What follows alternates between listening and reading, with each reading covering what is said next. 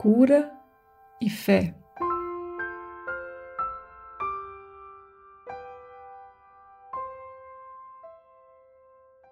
A falta de fé sempre quer limitar e atacar.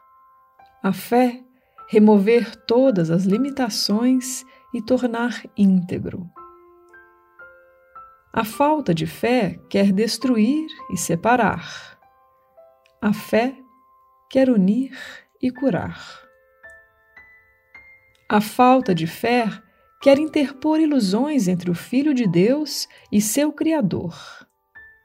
A fé, remover todos os obstáculos que parecem surgir entre eles. A falta de fé é totalmente dedicada às ilusões.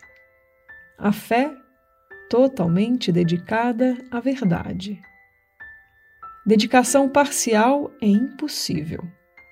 A verdade é a ausência de ilusões. Ilusão, a ausência de verdade. Ambas não podem estar juntas, nem podem ser percebidas no mesmo lugar.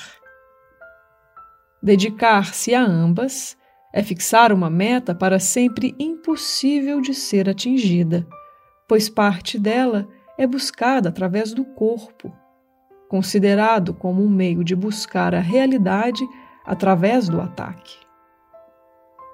A outra parte quer curar e, portanto, apela para a mente e não para o corpo. Ter fé é curar. É o sinal de que aceitaste a expiação para ti mesmo e, portanto, queres compartilhá-la. A fé é o oposto do medo.